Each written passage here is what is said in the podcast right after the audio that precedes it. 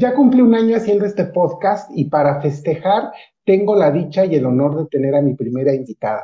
Le agradezco mucho al meme de la ópera por aceptar esta invitación y quien aún no la conozca, ella sube a Twitter e Instagram memes operísticos y reseñas de lo más original y divertido. Meme de la ópera, muchas gracias por aceptar esta invitación. Por nada, gracias por invitarme y darme un espacio para ser wagneriana, eso, eso siempre se agradece. Porque además el día de hoy vamos a platicar de Wagner. Claro, ya, ya es digamos, esto saldrá en mayo, me parece, entonces mayo mes de Wagner y pues... Sí, solo de Wagner, solo de Wagner. Desde octubre, en octubre pasado platiqué solo de Verdi y yo sentía remordimiento y yo dije, me van a jalar las patas Wagner si no hablo de él. Entonces dije, solo mayo de Wagner. Claro, no, el, señor siempre, sí, es de los que jala las patas en la noche y se aparece en tus sueños, así como de, ok, pues sí, mira, yo no tengo nada contra Verdi, pero, oye, y yo, Ah, exactamente. Y además a mí me gusta decirlo, y yo, este, aunque no soy judío, pero soy morenito. ¿Será que Wagner se enoje conmigo? por ser, por ser morenito.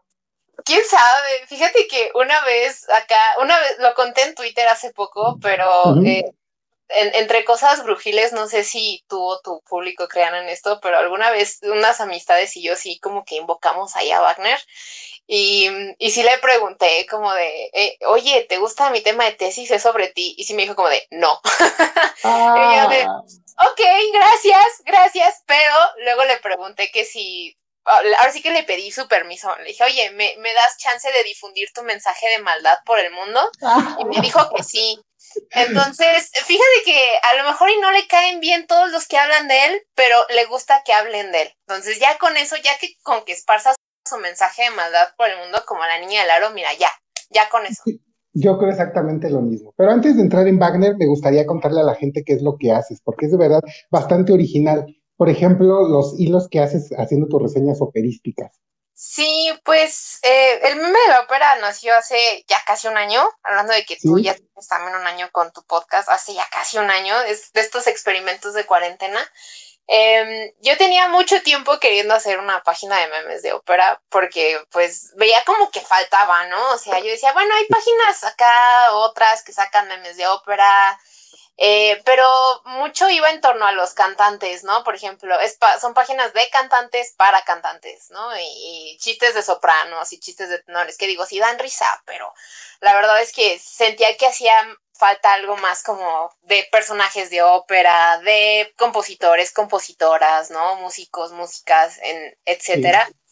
Em, y sobre todo platicarla de una manera chistosa, ¿no? Porque yo soy, eh, sí, seré estudiante de humanidades y seré, me parece, parecer una persona muy intelectual, lo que tú quieras, pero pues soy una persona bien mal hablada y de todo siempre ando haciendo chistes acá, chistes todos vulgares y todos, todos puercos, ¿no?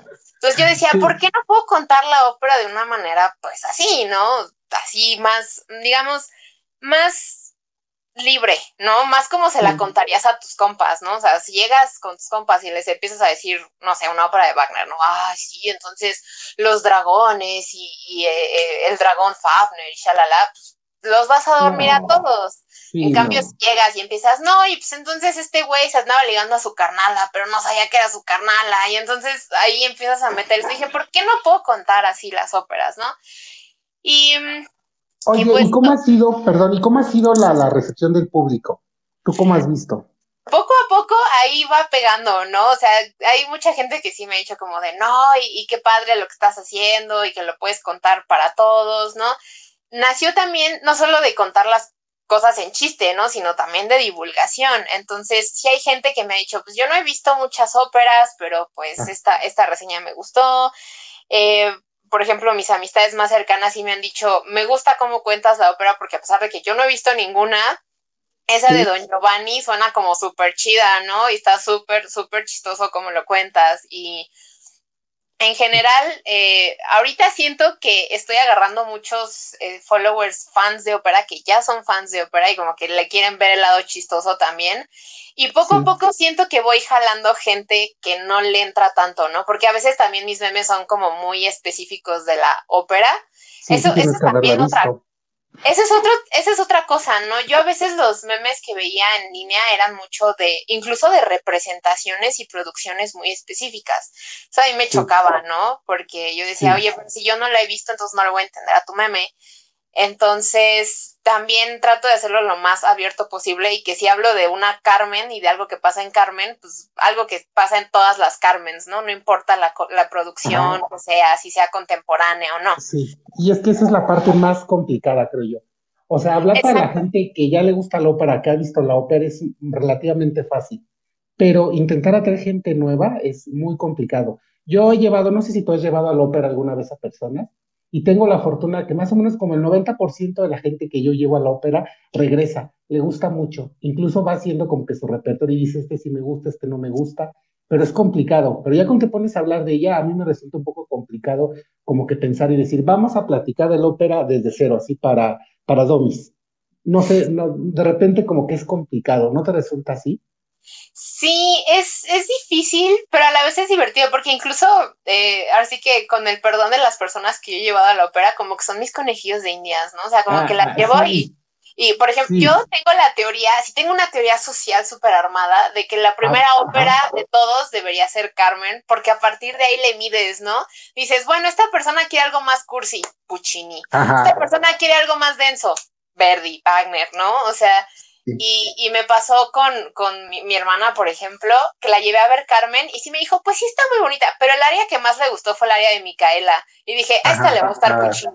O sea, Puccini sí o sí, o sea. sí, exactamente. Y, de hecho, si le hubiera gustado más la flor, ¿cuál hubiera sido? Si le hubiera gustado más la flor, ¿cuál? ¿Igual eh, Puccini? Sí, o quién sabe no sé, si le hubiera gustado más, por ejemplo, la banera, le hubiera puesto algo más verdiano, ¿no? Algo más como el trovatore.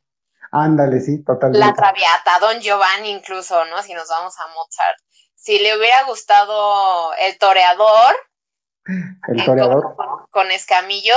Pues también siento que, siento que también hubiera podido ser Verdi. Quizá Strauss, ¿no? Por ahí algo más, no sé, te digo, ahí, como que le vas midiendo, ¿no? Sí, y fíjate que eso también es muy polémico, porque yo, por ejemplo, a, mi esposo, de las primeras óperas que él vio fue El Caballero de la Rosa, y a él le encanta El Caballero de la Rosa, y a lo mejor se ve como una ópera muy complicada para iniciar, pero por ejemplo, él todo, curiosamente, contrario a tu hermana, todo lo que es Puccini, que a mí sí me encanta, y toda esta parte no le gusta, le parece aburridísimo, o sea, la bohème se avienta por la ventana, no puede escuchar la buena, pero sí puede, por ejemplo, Oyen Oniegin o puede El Cabello de la Rosa, que son las óperas que más le gustan y que en apariencia son complicadísimas, pero quién sabe, es muy raro. ¿eh? Yo también he hecho ese experimento y, le y es, es difícil, ¿eh? Como que decir, tiene que ser Carmen o tiene que ser este, también dicen, por ejemplo, la Bohème, también dicen este, Traviata, por ejemplo.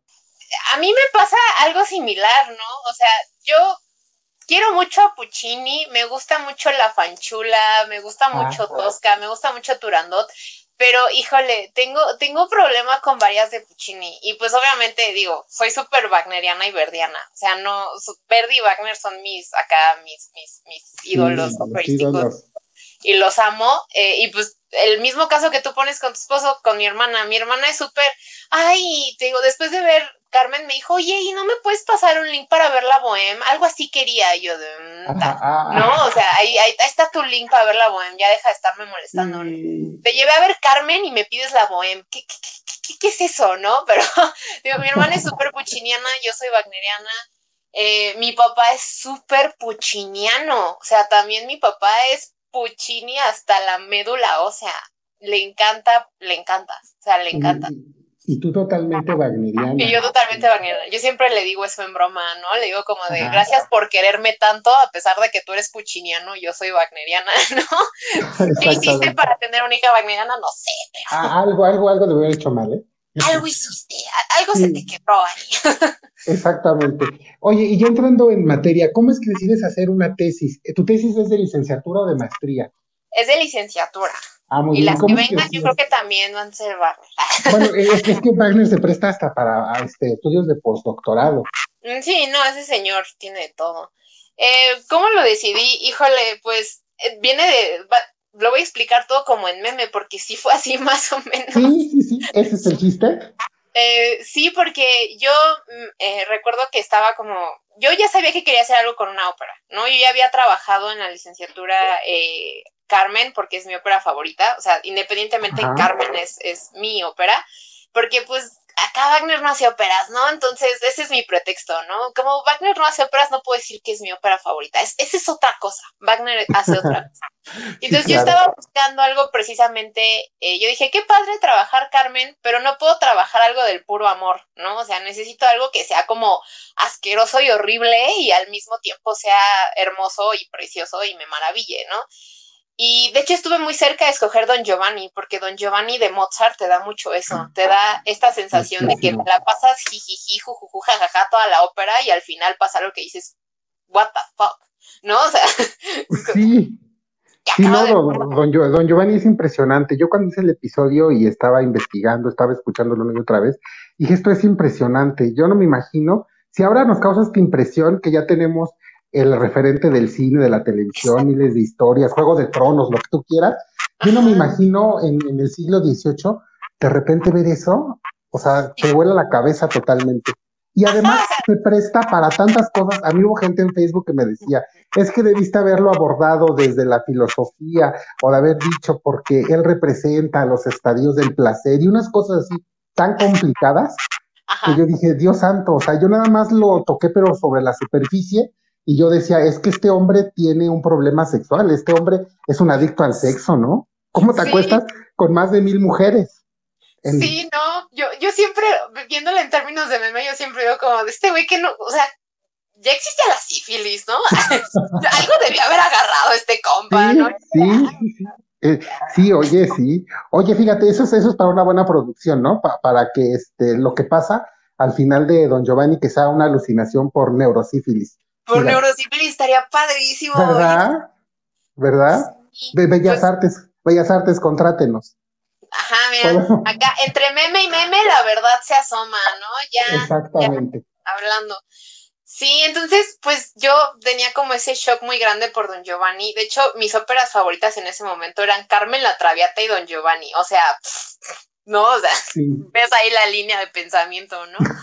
Y entonces eh, ya andaba mucho en eso, pero dije, no, a ver, bueno, o sea, sí está Mozart, qué padre, pero pues quiero como explorar, ¿no?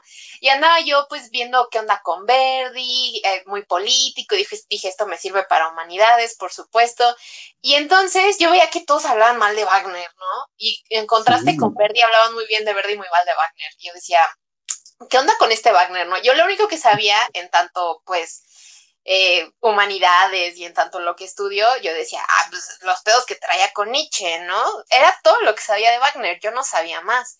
Y dije, pero vamos a ver qué onda con este güey, ¿no? A ver por qué se peleó con Nietzsche. Así me puse a chismorrear y, y dije, a ver, ¿cuál es su ópera más densa? La que todo mundo más critica, independientemente de lo que sea. Dije, ah, pues el anillo, son 15 horas, órale, esa, sí, esa, dámela, dámela con todo, con aguacate, échamela, ¿no? Dije, sí, ya. Y entonces me puse a ver la que había en YouTube, que era la de los 80, con Bulés, que todo el mundo habla mal de esa, todo el mundo habla mal de la de Bulés, pero pues yo dije, esa, ya, no me importa, ¿no? Entonces me puse a verla y, y, recuerdo que cuando llega la parte del oro del ring del leitmotiv de los gigantes, yo dije, ¿qué es esto? O sea, ¿qué rayos acaba de pasar? Hasta me puse chinita, ¿no? Entonces, lo que don Giovanni me dio en tres horas, Wagner me lo dio en, ¿qué? ¿20 minutos? ¿Media hora más o menos? Bueno, sí, eso corre como en el 45 más o menos, pero sí, muy poco. Eso es muy rápido. exacto, y dije, y me lo va a seguir dando durante las próximas 14 horas y media, ¿no? O sea, y no, sí, sí, sí. Y en 15 horas, o sea, la gente que no ha visto Wagner que se está perdiendo esa maravilla, es eso, o sea, tú vas en las 15 horas, pasan tantas cosas, en 20 minutos con la orquesta de Wagner pasan miles de cosas, te vuela la cabeza. Es Muchísimas golpe cosas. tras golpe tras golpe tras golpe. O sea, cuando sientes que ya no puedes aguantar otro golpe, ¡pum! Golpazo, ¿no? O sea, Wagner te golpea una y otra vez en, en el buen sentido. Va a sonar a que soy la morra de los fetiches raros y que tengo ahí fetiches con la violencia, pero no, o sea, de verdad, tú dices, ya no aguanto, pero no te puedes despegar del asiento, o sea, no puedes dejar de verlo. Y por eso hago alusión al meme, porque es como este meme de Spider-Man que dice como de, a ver, ah, no mames, qué asco, a ver otra vez, ah, no mames, a ver la última. Entonces, eso me pasó con Wagner, ¿no? Era como de, ah, no mames, ¿qué es esto? A ver otra vez, ¿no? Entonces, otra vez y otra vez y otra vez. Y cuando yo sentía que ya no podía, pum, la música del fuego mágico. Cuando sentía que ya no podía, pum, ¿no? O sea, la entrada de los dioses al ring, que va al ring, al, al Valhalla, que va primero, ¿no? Eh, y cuando yo sentía que ya no podía, ¡pum! Los murmuros del, del bosque de Siegfried. ¡ah! Sí, exactamente. Oye, pero fíjate que ahora que hablamos de la música, yo me doy cuenta que a Wagner sí lo critican mucho, pero no lo critican tanto por su música. Bueno, yo no he escuchado a alguien que lo critique por su música, no sé si exista, seguramente. Hay gente que dice no me gusta, pero que la critiquen por su música no, pero lo que critican mucho es su persona. Wagner es súper polémico. Sí. y principalmente por lo, ¿verdad? Y principalmente por lo que inicié que te decía que a lo mejor no le hubiera gustado por ser moreno. ¿Qué onda con Wagner, tú que lo estudias y el tema racial o, precisa, o específicamente el tema antisemita? Híjole, ese es un, es un tema bien complejo porque, pues, digamos, todos los, todos los seres humanos somos gente muy compleja, ¿no? Ahora sí que todos tienen sus fetiches raros, otros no. Eh, más que racial, más que un motivo racial o no, que esto se le añadió mucho a posteriori por pues, el monito de bigote chistoso que llegó ahí a masacrar a medio Europa en el siglo XX, ¿no? Sí, eh, sabemos. Ajá, entonces eh, se le adjudicó mucho, le pasó, ahí curiosamente le pasó muy similar a Nietzsche. A Nietzsche lo editó su hermana, después de que él falleció de, hablando de sífilis, por cierto, y según yo, la hermana lo editó, si no mal recuerdo, y la hermana sí tenía ahí tendencias nazis, o sea, tal cual. Y entonces, por mucho tiempo, la gente pensaba que Nietzsche era nazi porque la hermana nazi fue la que lo editó y la que recopiló todo, ¿no? La que recopiló todos sus escritos. Y a Wagner le pasó algo similar, eh, pero en vez de la hermana fue la, la nuera, la eh, Winifred Wagner, la esposa de Siegfried, de su hijo. Y pues Winifred era amiguita tal cual del sujeto de bigote chistoso apellidado Hitler, o sea, era súper amiga y ahí se le arraigó mucho.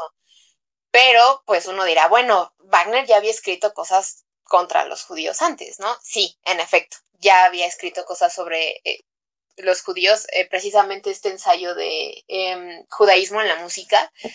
Y mm, yo que lo estudio y que estudio específicamente el anillo de Nibelungo, hasta, digamos, hasta el Wagner de los 50. Wagner nació en 1813, escribe el anillo entre el 48 y el 52 de el libreto, la música del 52 hasta el 75, casi casi, ¿no? Ahora sí que casi casi hasta el día del estreno le estuvo cambiando cosas.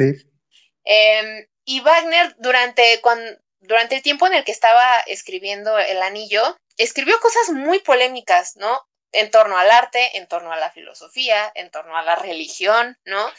Era admirador de Ludwig Feuerbach y Feuerbach era un filósofo que eh, escribía, escribió mucho, por ejemplo, sobre la religión. Tiene la esencia de la religión, la esencia del cristianismo, se llaman sus dos principales obras.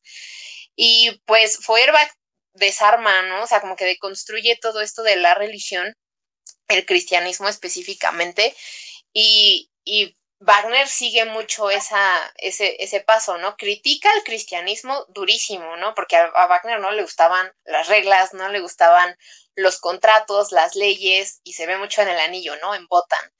Entonces, todo esto él lo toma de pues la filosofía de su tiempo, no nada más Feuerbach estaba hablando de eso, Proudhon estaba hablando de eso, bueno, ya había hablado de eso, Marx estaba hablando de eso, Engels, eh, Marx y Engels estaban hablando de eso. Entonces, eh, al mismo tiempo, le chocaba mucho todo este asunto de eh, los usureros, los prestamistas, los banqueros. ¿Por qué? Porque eran lo podrido de la sociedad, así como las leyes y la religión eran reglas y reglas y más reglas. No digo, estoy siendo muy abstracta, son cuestiones filosóficas mucho más profundas, pero aquí, digamos, pa' pronto es eso, ¿no? Y entonces, ¿quién eran los principales banqueros y prestamistas? Pues, los judíos, ¿no? Y en específico, no nada más odiaba a los eh, digamos, a, los judíos en general, sino que también le chocaba mucho dos, principalmente dos judíos, Félix Mendelssohn y Giacomo Meyerbeer. Sus, sus, némesis musicales. Sí, o sea, hay una carta que le escribe a Mendelssohn, hay una carta eh, ahí en la, en una versión, en una edición de, de Epistolario de Wagner muy chistosa, que yo supongo que los editores lo pusieron así a propósito y me estaba muriendo de la risa, porque le está escribiendo uno de sus compas, como de este Mendelssohn, ¿quién se cree? Su música no es bonita, está todo horrible, el coro estaba mal organizado, así se la pasa vivoreándolo y la siguiente carta es a Mendelssohn y le dice, oye, mira, si a ti te gustó, a mí me gustó, oye, eh, qué pena que no pude verte, no te alcancé, compadre, mira, pero mira, yo te quiero mucho, te mando besitos a donde estés, ahí te lo pones donde tú quieras, te amo, o sea, contraste de cartas bien, así bien hipocritón el tío Wagner, ¿no? Wagner tuitero promedio del 19, ¿no? O sea, ahí... Sí, seguramente hubiera, hubiera sido un gran tuitero sí, hubiera sido un gran Twitter, así con miles de, followers ahí, todos eh, eh, chairos y no chairos, ¿sabes? O sea, como, que jalaba de todo. Y en este aspecto, eh, el tema de los judíos es justamente, tiene el porqué. Ojo, no lo justifico, no estoy a favor de eso. Por ejemplo, yo soy pronunciada feminista y su visión de las mujeres no me gusta en lo más mínimo, o sea, pero para nada. El punto es que comprendo por qué lo dice, ¿no? O sea, es como entiendo por qué lo estás diciendo, estoy totalmente en desacuerdo, pero entiendo por qué lo dices, ¿no? Y esto de que en el, 19 y en todas las épocas siempre ha habido un marcado antisemitismo, no, no siempre, no todos, pero lo que sí es que ha sido por por ciertos motivos, ¿no? Y los judíos, en todo caso, han sido muchas veces, al menos para Wagner lo eran, estos usureros, prestamistas, shalala, que no sabían hacer música porque no tenían su propio idioma, porque no tenían su... Eso lo dice tal cual, ¿no? Sí, sí, que, además es otra parte, ¿no? O sea, él no los reconoce como parte de la cultura alemana que él quería que él quería construir, porque eso, eso es muy interesante de Wagner. Para empezar, con todo esto que me dices, nos queda clarísimo que Wagner era un compositor extremadamente letrado y que tenía perfectamente la idea de lo que quería hacer. Exacto. Yo, yo, lo, considero el padre de la música alternativa, porque lo que él comenzó a hacer no se hacía, no lo hacía nadie de sus contemporáneos. O sea, Meyerbeer está, pero en el otro lado. Exacto, Meyerbeer era taquillerísimo, ¿no? O sea, Meyerbeer era casi las películas de superhéroes, ¿no? El buen Meyerbeer. Sí, así, exactamente, sí. Él, era de, taquilla en París. Sí, y. Y Wagner, y Wagner no lograba levantar la taquilla. Por eso, por eso también viene lo que, todo lo que dice, ¿no? Y uno dirá, uy, es la envidia. Deja tú la envidia o no. Wagner era un sujeto que a lo largo de todos sus escritos, yo que los he leído, de verdad, es un tipo que jamás lo supieron comprender.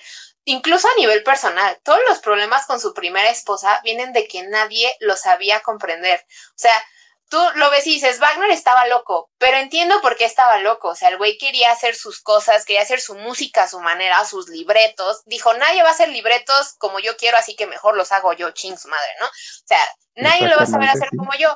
Y eso fue lo que hizo en todos y cada uno de los planos y aspectos de su vida. Por eso mucha gente lo odia, porque es como de, güey, o sea, también tú, ahora sí que guárdame algo, ¿no? O sea, déjame algo para cooperar, ¿no? Y Wagner no estaba dispuesto a cooperar con nada, porque era su visión o su visión, no había de otra.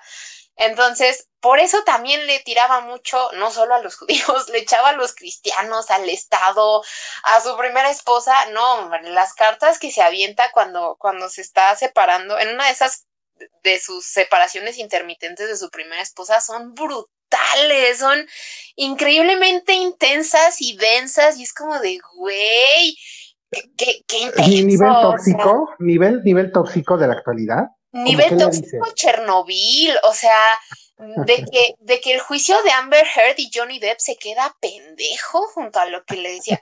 Pero no, no porque la ofendiera ni la insultara, todo lo contrario, era una intensidad muy wagneriana, era una intensidad mucho de tú ya no me soportas, yo que tanto he hecho por ti, pero yo tampoco te soporto porque tú has estado conmigo, pero yo ya no puedo y, es que tú no me entiendes, pero por favor quédate con algo de dinero y, por favor sé feliz, pero, pero quédate con nuestros amigos si quieres, pero no me odies, pero, ah, o sea, era un ir y venir, ir y venir, ¿no? O sea, esa carta yo creo que incluso ya la editada son como 10 cuartillas. Imagínate la original, ha de haber sido un bonche de hojas, así como la carta de Friends que le da Rachel a Ross, así, la carta de 20 cuartillas. Ha de haber sido un cartón, ¿no?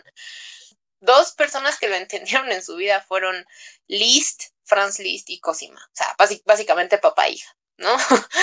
Fueron los únicos dos que, la, que lo entendieron de verdad y que entendieron lo que él quería, porque incluso los otros fanáticos, ¿no? Luis de Baviera y eso, ellos entendían lo que querían de Wagner, pa' pronto.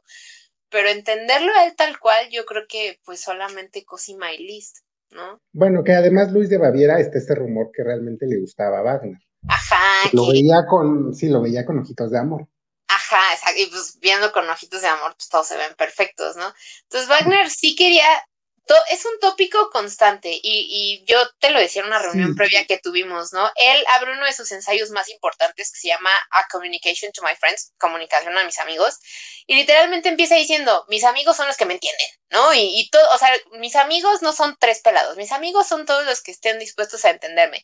Y quien no me entienda como hombre, no puede entenderme como artista. Así, tercera página del, del escrito. Así, no lo dices pues. Así, así de tajante. Así, bueno, quien no pero además tú, tú, lo has dicho muy bien, ¿eh? entenderlo no significa estar de acuerdo con él.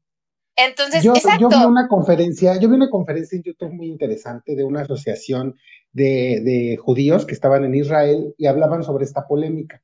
A mí me gustó mucho la conclusión de este hombre porque él decía, si existe un lugar en donde solo se toca Wagner, que es Bayreuth, ¿por qué no existe un lugar donde no se toque, que es Israel? Y yo dije, bueno, estoy, de acuerdo porque a lo mejor para algunos judíos lo tienen, que sobrevivieron al holocausto, lo tienen muy, muy plantado, muy relacionado y les causa esa, ese mal recuerdo. Sin embargo, a un mexicano promedio como yo, por ejemplo, no puedo yo asociarlo a eso. Me es imposible cuando escucho Wagner, cuando lo veo, yo no puedo pensar en eso, porque no está parte de mi realidad. Entonces, yo no, el escucharlo no significa que estemos de acuerdo con este tipo de ideas, como tú lo acabas de decir. De hecho, a mí me pasa mucho y me fastidia que en los medios sea algo muy constante. Lo digo mucho que en el Capitán América, el villano que es un eh, nazi está escuchando la marcha fúnebre de Sigfrido, justamente. Sí.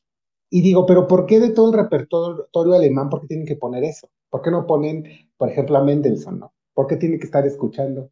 ¿O por qué no ponen a una... ¿Cómo? dicen las malas lenguas, dicen por ahí, esto no lo he leído, pero dicen que estuvo, los nazis estuvieron a punto de agarrar a Beethoven. O ah, sea, por ejemplo. Pero Wagner les quedó más como anillo al dedo. Sí, claro. Y además, además, bueno, Wagner tenía apenas 50 años que se había muerto, ¿no? Yo creo que era el, el más reciente.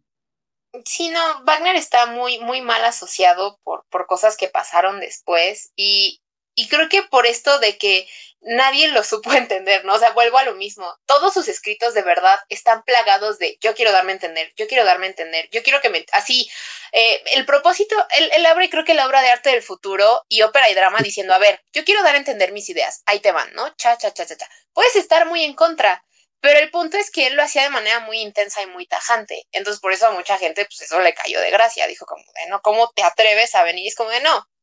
A ver, o sea, eh, pues es como un escrito académico, que es lo que haces cuando lo lees, dices, estoy de acuerdo con esto, no estoy de acuerdo con esto, pero entiendo por qué lo dice, ¿no?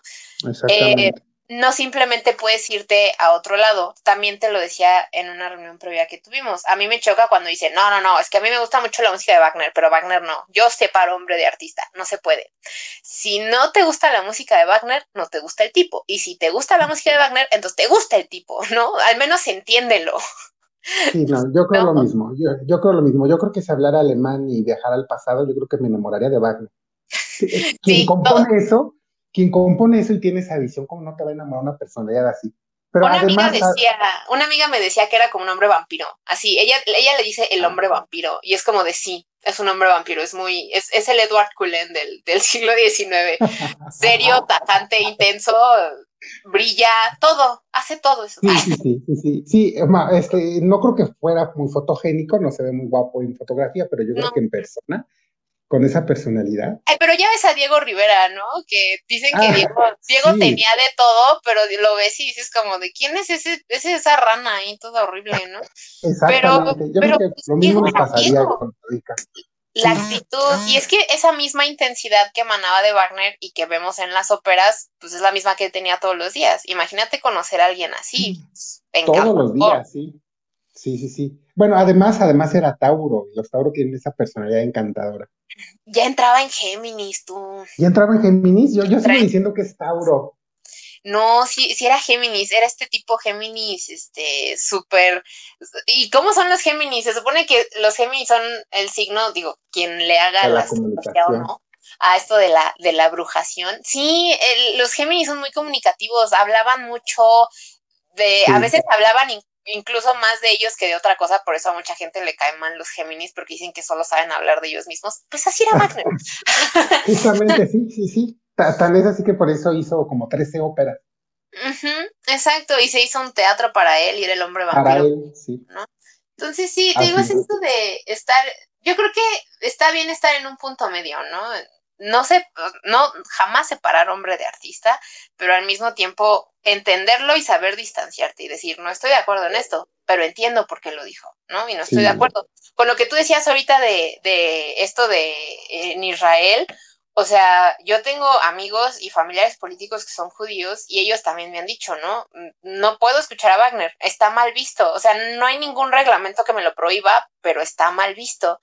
Y el propio Daniel Barenboim, en 2000, por ahí del 2000, 2003, si no, si no mal recuerdo, una vez estaba dando un concierto en Israel, pues Barenboim es judío, y entonces eh, dice que a, pleno programa, de repente para la orquesta, bueno, ya había terminado un número, y dice, ¿qué les parece que ahora toque yo algo de Wagner? O sea, el único que pudo hacer eso fue Barenboim, en tanto persona más importante del mundo de la música clásica, eh, ahorita, así, tal cual. Entonces, él, en tanto la persona que es, fue el único que pudo decir, voy a tocar algo de Wagner. Y hubo les dio chance de que se saliera del auditorio en el que estaban la gente que quisiera. Se salieron unos cuantos, pero la mayoría se quedaron. Y cuando terminó el concierto, ovación de pie a Barenboim. Y esto es lo que dijo Barenboim. Dijo, o sea, ¿por qué eh, ¿por qué dejarles a los nazis ganarnos esta parte de la guerra? La guerra también se vuelve algo cultural, algo artístico. Entonces, ¿por qué rayos les tengo que dejar a ellos mi, eh, mi gusto por Wagner? ¿Por qué tengo que asociarlo con algo tan negativo cuando yo puedo reapropiarme de Wagner y así le gano el conflicto a los nazis? Yo. Sí, totalmente de acuerdo. De una manera no tan elegante dijo lo mismo Jesse Norman cuando la entrevistan y dice, yo, yo sé que a Wagner a lo mejor no le gustaría lo que yo canto y se empieza a reír con esa voz que tenía tan padre, ¿no? Tan espondosa. Pero, no, me importa, ¿no? Yo la sigo cantando. Qué padre. Exacto. Y, por eso nosotros dos latinos hablamos de Wagner. ¿Y qué importa? Que se enoje y tire rayos y, me corte la electricidad. No importa. es que Seguiremos hablando de Wagner. Y ni siquiera, y ni siquiera creo que lo, que lo haríamos enojar, o sea, estamos hablando de él, estamos esparciendo su mensaje de maldad por el mundo. O sea, de verdad, de verdad no, no creo que, que, se enojara con nosotros. Es esto mismo, ¿no? O sea, no puedes asociarlo a algo malo. Tienes que ver un poquito más allá y tratar de. Yo, yo, yo de plano no puedo, no puedo hacerlo con algo malo. Para mí es maravilloso también. Pero otro tema polémico que tiene son sus deudas. Ese Wagner que huía de todo el mundo. El que le debía a Coppel, el Wagner de Odor. El que le debía a Coppel, sí, sí, organizaba tandas, se quedaba con el primer número y se iba. Ajá. Así era Wagner.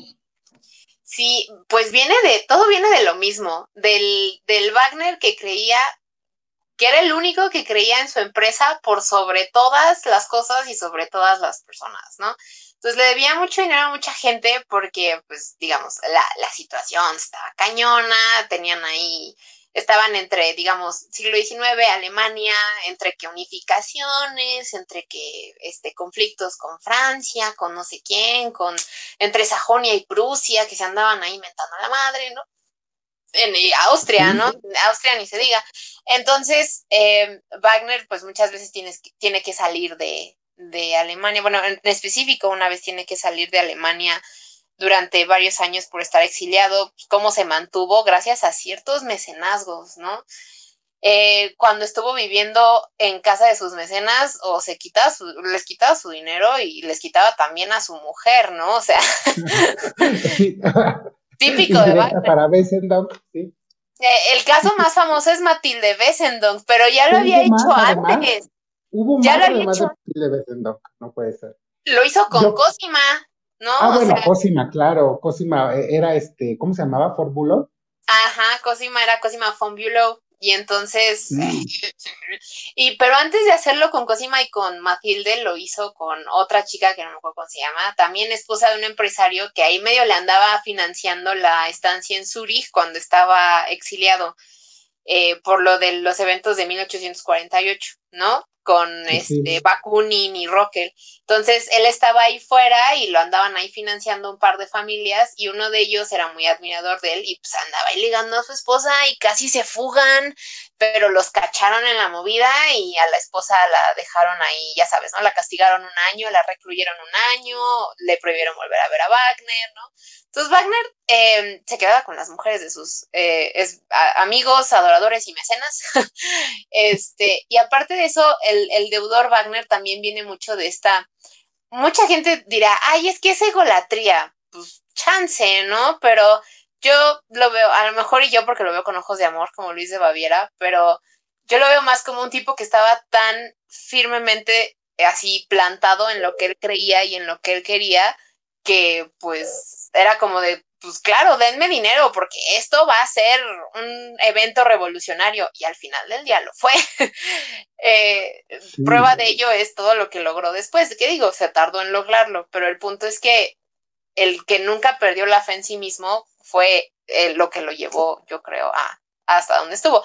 Y obviamente varios traspiés como de verle dinero, robar esposas, este, shalala, pero digamos, porque él, dentro de su egomanía o autoestima o seguridad en sí mismo o ser vampírico, como le quieras llamar, eh, digamos, era como de sí, o sea, claro, denme dinero, esto va a salir, esto va a salir al final del día. Y sí salió. se tardó. Salió. Sí, se tardó, pero salió. Sí, no, yo, yo digo que de la ópera él es el que más ha permeado la cultura popular y a todas las demás artes. Creo yo que es el que más ha dado. Sí, y como decíamos, ¿no? A partir de quizá Apocalypse Now y, películas de guerra y ahora cuando escuchas algo bélico a lo mejor lo asocias con la cabalgata de las Valquirias, pero no sé, yo asocio la cabalgata de las Valquirias a ponérselo a mi sobrina el Día de la Mujer y decir, mira, ocho sopranos, bueno, sopranos, mezzosopranos y contraltos cantando una pieza fantástica que no tengo ni idea de qué es y no sé si algún día llegue a entenderla por completo, pero qué bonito, ¿no? Bueno, y que además yo te decía, o sea, quien yo creo que lleva la trama completamente es Brunhilda. Ella es la que va a crear todo el conflicto a partir del, de la Valkyrie. Ella es la mera mera, ¿no? Ella es la mera mera. Sí, para mí ella es la heroína. Yo no puedo dejar de mirar a ella, ¿no? Sigfrido hasta a veces me cae gordo. Sigmund también me cae gordo. Pero sí, Brunhilde. Sigmund, Siegfried, Botan, Botan es como de ya, llega un punto donde dices, ya sientes o sea, ya. Y justamente Botan y Alberich, los dos como que perpetran mucho esto de todo lo que Wagner creía que estaba mal en el mundo, ¿no? Los dos son dos caras de una misma moneda. Entonces Brunilda es la, la, la gran Brunilda, la pieza. Sí, Wagner lo ponía precisamente como este elemento de inocencia y de que el, el dios sol y esta batalla que se gana todos los días, ¿no? Es, es, digamos, mitología muy fundamental, ¿no? La batalla primigenia es la que se libra todos los días cuando sale el sol y luego pierde cuando sale la, la noche, gana el dios malo cuando sale la noche. Siegfried es el representante de todo lo bueno, ¿no? Del sol y todo esto pero pues sí llega un punto donde dices, ya, bro, o sea, ya siéntate, ya, ya, ya, bro, ya. ¿No? Como también, te digo, llega todos los días la noche, es parte de una mitología muy, muy fundamental. Sí, exactamente. Que eso también me recuerda mucho a Tristan y ahora que dices de la noche. Justamente. Sí, Parsifal, ¿no? Ahí Parsifal, sí. No, que, que, que Parsifal es lo más difícil de Wagner. Lo más, lo más, lo más, lo más difícil. Sí, Ah, me, encantó la manera en la que lo reseñaste. no, sé si lo entendí mejor, pero me reí muchísimo. Por lo menos la, la trama sí ya la entendí. Lo que hay detrás, ni idea. Sí, yo no me quise meter ya en aspectos más, más filosóficos. De hecho, por eso no hago la del anillo. Fíjate que tengo muchas ganas de hacerla, pero al mismo tiempo digo, no, bro, no voy a poder reseñar el anillo. Llevo llevo cuatro años investigando el anillo, me voy a poner a hablar de Feuerbach y ahí me voy a poner a hablar de cosas bien netas. va, a salir la historiadora, va a salir la historiadora en lugar de, la tuitera. Exacto, entonces dije, no, híjole, me va a costar un chorro el anillo, a ver cómo le hago, ¿no? En principio, yo quería que estas reseñas fueran a lo mucho de cinco hilos y luego dije, ah, no, ¿qué es esto? y ya luego, como buena humanista, le me empecé a meter más y más y, y pues más chistes, claro está, pero ahora no sé qué voy a hacer con el anillo. O sea, de que lo tengo que partir en cuatro, lo tengo que partir en cuatro, como Wagner, ¿no? Así que no quería partirlo, pero dijo, bueno, hombre, vamos, en cuatro, va. Y este lo mismo, pero quién sabe cómo le voy a hacer. Ahí luego, ahí luego la sacaré en un día en el que menos se lo espere. Sí, eh, cuando menos lo esperemos. Sí, no es muy complicado. ¿eh? Yo, yo no me atrevería a hacer, hacer en este momento a, hablar del anillo en un podcast, no sé, no sabría ni por dónde iniciar. Es tan complejo. Digo, yo, yo, yo sé que hay que faltarle respeto un poco a la ópera, porque si no se hace aburrido, ¿no? Hay que faltarle. Lo, lo perfecto cae gordo, pero con Wagner es tanto que todavía no sé ni por dónde es, un, es un cuento de nunca acabar. O sea, Wagner decía que su principal objetivo era darse a entender de una y ya. Y, y, a él le frustraría mucho ver cuántos perros libros salen al año del anillo de nivel 1. A él le chocaría ver cuánto sale diría, a ver, esto es, yo hablo contra todos los académicos, contra todos los filólogos, contra todos los filósofos menos Feuerbach, y, y todos estos güeyes son los que están escribiendo sobre mí. O sea, Wagner se iría para atrás. Por eso te digo, yo sé que no le gustaría ni lo que yo hago, pero al mismo tiempo, el hecho de que yo me haya tomado el lujo de leerlo a detalle y decir, güey, te voy a entender, aunque no, aunque no me simpatice lo que estás diciendo, aunque no esté yo de acuerdo, te tengo que entender porque te quiero entender. Y creo que eso era lo fundamental. Quererlo entender a Wagner. Exacto, entenderlo, aunque te caiga gordo, aunque digas, no, es que era un chapulín, es que era un tal por cual, es que era un tipejo, ok, sí, sí, sí, ya lo sabemos, pero pues, ¿qué, hay detrás de eso, no? Hay muchos libros de Wagner que yo me he topado investigando, investigando seriamente, así que puro y duro, que se quedan con cosas bien sencillas, ¿no? Que dicen, oye, entonces esto significa que él odiaba esto. Sí, y luego, ah, pues que lo odiaba. Ajá, y luego, no, pues que era ambivalente Ajá, y luego, o sea, no, no te dice nada. O sea, tú ves que hay más gente de este joven que le interesa Wagner, que le gusta Wagner. A mí me costó, yo hasta que llegué a los 30, me gustó Wagner, ¿eh? Yo nunca tuve ningún prejuicio contra él, yo nunca nada, pero yo decía como que no. Pero un día, eh, justamente en estas épocas de pandemia, salió en el Met, salió justamente la, pusieron las cuatro óperas y las vi. Y las veía en la madrugada, porque además estaba insomne. Entonces las veía y me parecía extraordinario. O sea, de verdad que a lo mejor mis vecinos odian a Wagner ya porque además lo ponían no a mucho volumen, pero pues sí un volumen más o menos alto, sin audífonos. Y yo estaba, como tú dices, obsesionado, o sea, una tras otra, tras otra. Y cuando terminó me aventé las de YouTube, y cuando terminó me fui a los discos, y todo es Wagner. Entonces ahora yo pienso, y tú me lo confirmaste, que al parecer hay un resurgimiento de este Wagner. Sí, no somos los únicos.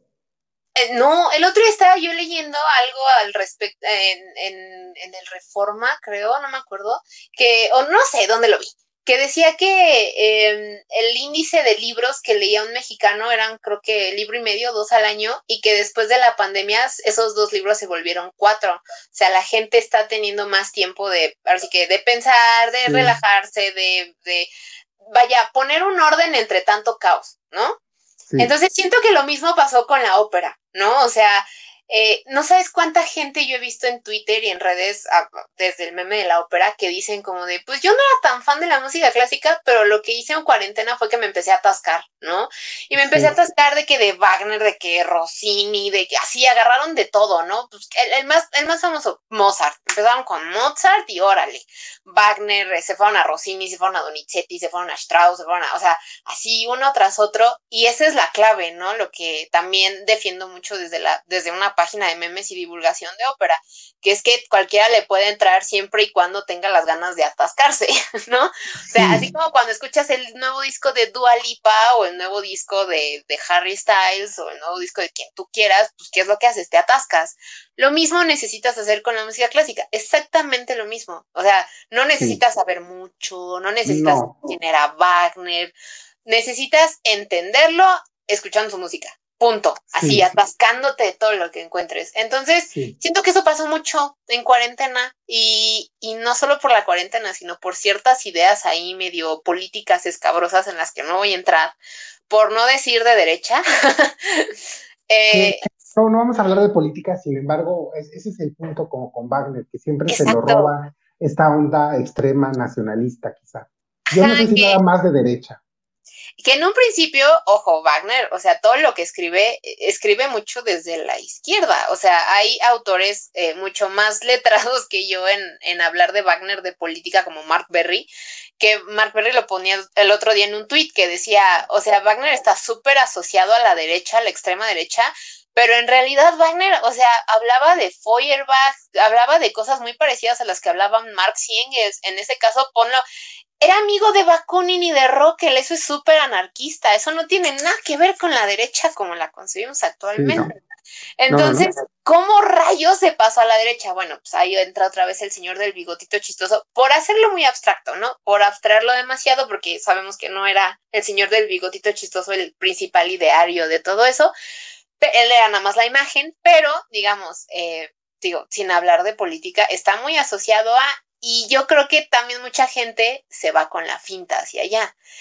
Y velo desde la, así que poniéndolo en términos muy básicos y muy sencillos, acabamos de vivir una pandemia. Quienes vivimos en México también acabamos de salir de un montón de terremotos y de cosas bien catastróficas. Vivimos una inseguridad tremenda todos los días, eh, inseguridad de que asaltos, de que matar gente, cuántas mujeres no desaparecidas. Hay, que decir claramente, el feminicidio es tremendo. Feminicidios, o sea, una ola de violencia tremenda ante la que el cabecita de algodón está muy cómodo ahí sentado. Y pues, ¿qué es lo que te libra de todas esas cosas? Pues escuchar algo tan denso como Wagner es catártico.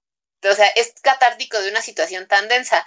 Ni siquiera tienes que vivir en México, ¿no? O sea, la pandemia fue mundial. O sea, acabas de salir de una pandemia y en la pandemia a veces hubo gente que se, se encerró en sí misma y que tenía Siegfried de fondo y eso fue lo que les ayudó a salir, porque solamente esa cantidad de sentimientos y de y de, de verdad intensidad era lo que le ayudaba a salir. Y siento que por eso también hay un auge tremendo, ¿no? Por la situación del mundo pre-pandemia, post-pandemia, ¿no? Incluso digo, hablando de cosas un poco más banales, a mí Wagner de verdad que me energetiza tanto. O sea, por poner a Wagner, eh, por lo menos en el coche, por ejemplo, aunque dicen que no hay que escuchar música este, clásica, no, pero en el coche, pero vas manejando cansado y pones a Wagner y te despiertas.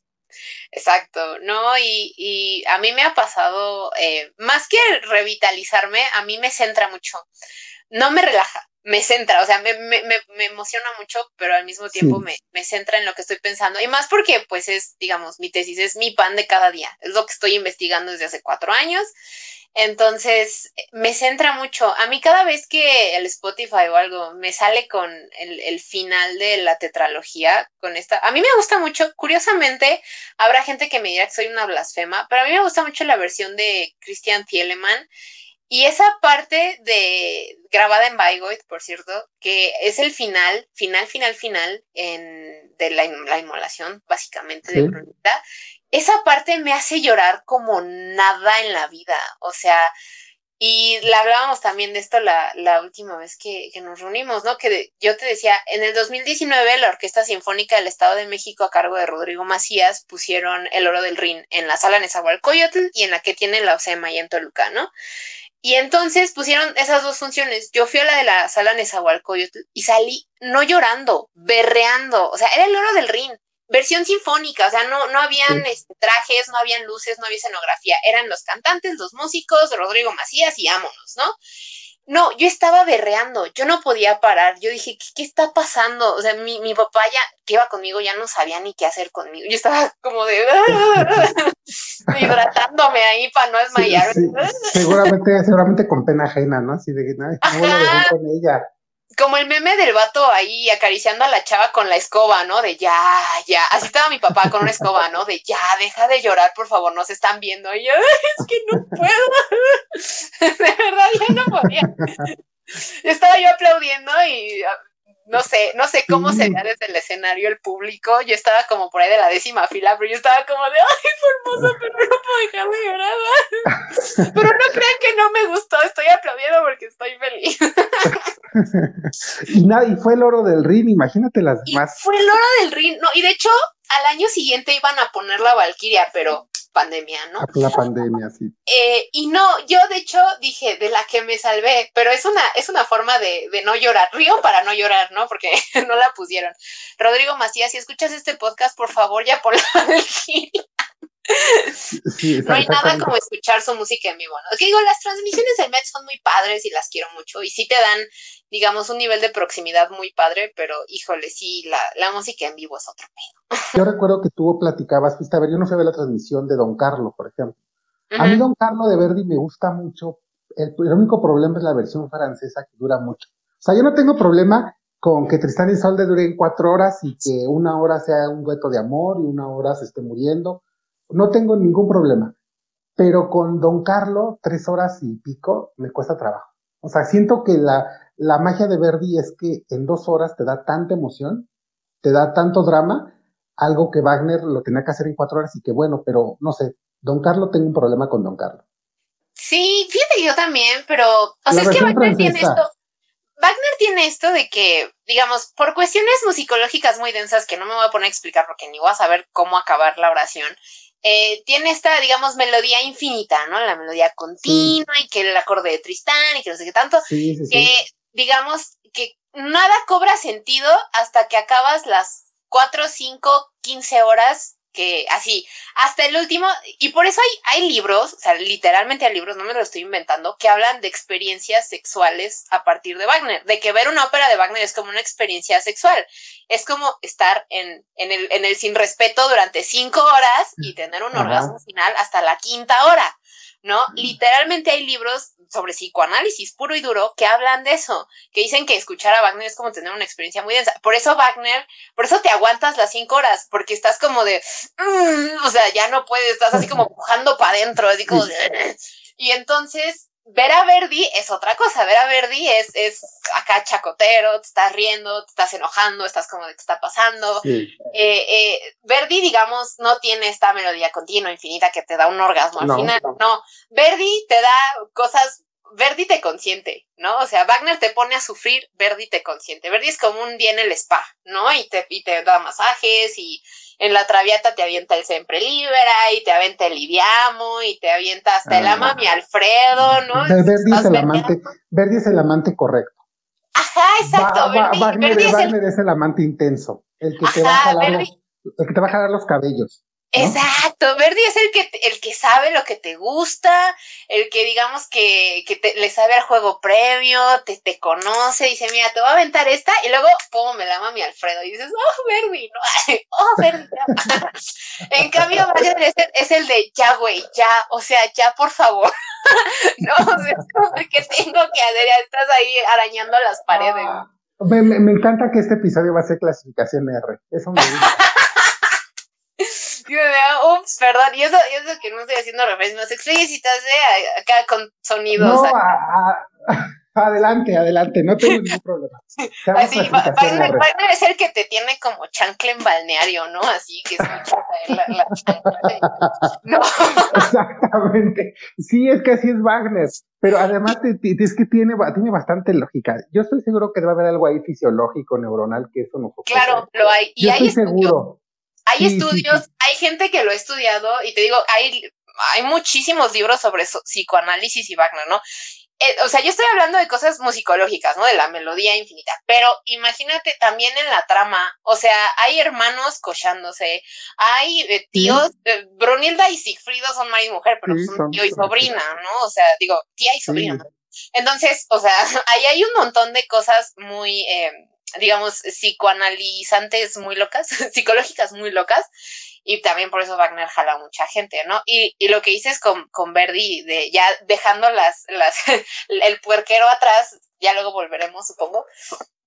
Pero con Verdi sí pasa esto, ¿no? De, de Don Carlo, de que Verdi sabe lo que te gusta, te trata bonito, pero al mismo tiempo a veces es rudo, ¿no? Es como el, el, el equilibrio y balance perfecto, ¿no?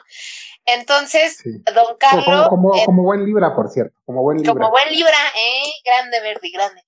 Y don Carlos, a mí, y en italiano y en francés, está larguísima esa madre. O sea, es como de, ah, don Carlos da hueva tremenda.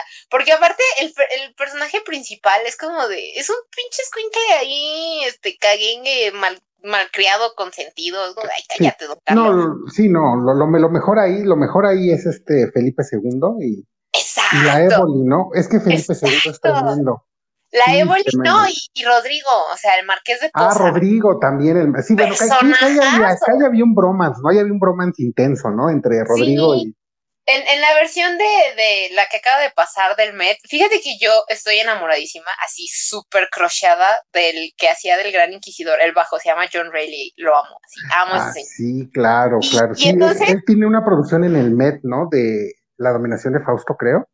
No, sí, no él recuerdo. es sí, el, ¿verdad? el es él, ¿verdad? Sí. Híjole, claro. no, no, no, no. Sí. Ese tipo yo, yo lo amo, así, mi crush forever. Y ya sé que todos están cruchados con Kaufman y Alaña, pero yo estoy crushada con, con él. Y con Horostovsky, ¿no? Pero pues Horostovsky, yo, Horostovsky yo respeto, ¿no?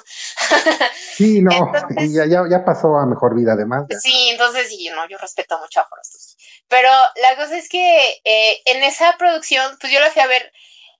Originalmente iba a estar este Gunther Kreuzbock, que es un acá un vato austriaco rubio de ojos claros, sí, gigante, a mí me de encanta. Sí, Y aparte, es, está joven, tiene como 40 años y tiene un vocerrón. Yo lo, yo lo escuché Sí. una vez cantando en pandemia, él, él la llama y me amó. Y dije, no, hombre, esto va a estar padrísimo. El punto es que, eh, ahora sí que dropeó la ópera, dijo, no, ya, este, por cuestiones personales dijo que ya no iba a estar. Y dije, sí. "La Que, cámara". que, ta- que hizo, hizo lo mismo con Botan. Iba a y que hizo lo mismo con. Botan al mismo tiempo. Y pero, pero Sí. Carlos lo dropeó como seis meses antes. Botan lo dropeó como dos semanas antes. Un pedo así. Sí, sí, y que además lo ama, ¿no? En Bayreuth y sí fue el escándalo. Bueno, no era Ajá, escándalo, es- pero sí sorprendió. Porque es ser para bajo- Bayreuth, si mal no recuerdo. Exacto, es un bajo barítono muy wagneriano y muy querido por, por los wagnerianos. Ha estado en Bayreuth varias veces. Entonces, y creo que va a ser Botan ahora sí el- el- este año, ¿no? o va a tener otro papel, no me acuerdo. El punto es que ahora el Met de noviembre va a poner Don Carlo otra vez en, en italiano, pero ya no la va a transmitir. Oh, problema. Porque Ah. ahí van a, ahí sí iba a ser Felipe II, y de hecho la Netrebko iba a ser Isabel, pero pues por obvias razones ya también la Netrebko dijo que ya no. Que ya no. Bueno, y que, que Claro. Netrebko la siguiente semana ya va a cantar en Monte Carlo, va a cantar este Manuel Esco. A ver cómo le va, a ver cómo le va. A ver, Yo, yo me espero que no se pongan pesado el público, no creo, espero que no, porque yo, yo tampoco creo, espero que no, pero quién Porque sabe. hizo, hizo un episodio, hizo un episodio con todas las alternativas que podemos escuchar de Ana. A mí me gusta Ana Netrebko, pero no me encanta. Siempre Exacto. encuentro que hay, siempre encuentro que hay una que yo creo que lo hace mejor. Entonces, pero aún así, aún así es una gran soprano. Esperemos que no la hagan el feo, ¿eh? Que no vuelen los jitomates, una cosa así. En No, Monte Más bien le van a aventar algo así como monedas de casino. Bueno, to- tomates orgánicos a lo mejor. Ándale, ahí como ahí eh, transgénicos, ¿no? Sí. Entonces, Monte de- la, híjole, la dudo mucho. Le van a aventar ahí este corbatas de cinco mil dólares, ¿no? Sí, seguramente, ¿eh? Pero pobre, esperemos que no, esperemos que no, porque siento feo por la Netrebko. Y siento que con Wagner, digo, no es como de que todos en el mundo nacemos para actuar a Wagner, pero a veces con Wagner lo que necesitas, como decía la Calas, ¿no? Lo que necesitas es simplemente dejarte llevar por lo que está en la partitura o por lo que está en, en escrito, digamos, a nivel musical y del lenguaje. Con Wagner nada más te dejas llevar y te vas como gorda en tobogán, o sea, Wagner es un tobogán de esos de, de tepetongo, así gigante, aceitado, así. Sí, no, no, no. Y, me imagínate para los cantantes, cuatro horas estar. Sí, Imagínate, un por cansancio ejemplo. tremendo, ha de ser Sí, bien sí, sí. cabrón. Yo admiro, Bueno, si sí, alguien sí. se me planta un Wagner y me dice, te voy a cantar algo de Wagner, aunque lo haga del orto, yo digo, mira, güey, te estás parando a cantar Wagner, yo igual te voy a aplaudir, papi, mami, lo que sea, te voy a Sí, aplaudir. sí, sí. Y además aprendértelo en alemán, ¿no? O sea, y un texto larguísimo. Monólogos, monólogos Monólogo, sí. porque- y ni siquiera es como de, ah, pues esto tiene un área en medio, ¿no? Para repartir, No, No, no, no, no existe.